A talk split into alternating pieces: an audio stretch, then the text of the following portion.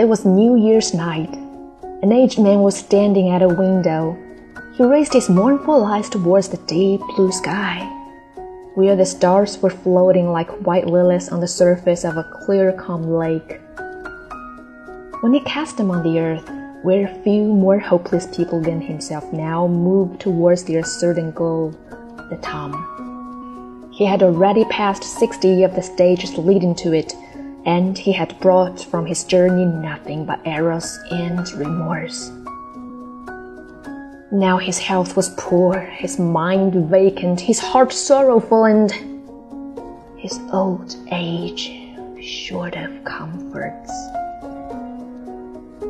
The days of his youth appeared like dreams before him, and he recalled the serious moment when his father placed him at the entrance of the two roads, one leading to a peaceful, sunny place covered with flowers, fruits, and resounding with soft, sweet songs. The other leading to a deep, dark cave which was endless, where poison flowed instead of water, and where devils and poisonous snakes hissed and crawled. He looked towards the sky and cried painfully, Oh, youth, return! Oh, my father, place me once more at the entrance to life, and I'll choose the better way. But both his father and all the days of his youth had passed away. He saw the lights flowing away in the darkness. These were the days of his wasted life. He saw a star fall from the sky and disappeared, and this was the symbol of himself. His remorse, which was like a sharp sorrow, struck deeply into his heart then he remembered his friends in his childhood, which entered life together with him. But they had made their way to success and were now honored and happy on this New Year's night. The clock in the high church tower struck, and the sound made him remember his parents' early love for him. They had taught him and played to God for his good, and he chose the wrong way.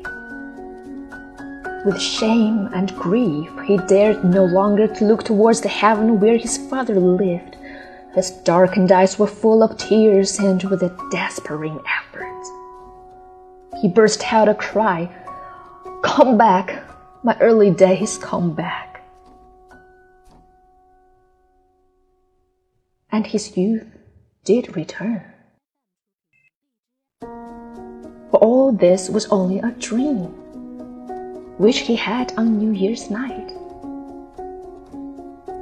He was still young, though his faults were real. He had not yet entered the deep, dark cave, and he was still free to walk on the roads which leads to the peaceful and sunny land.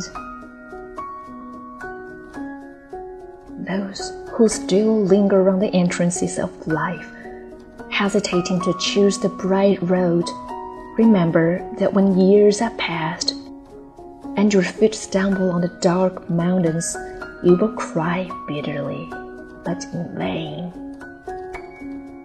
Oh, youth, return. Oh, give me back my early days.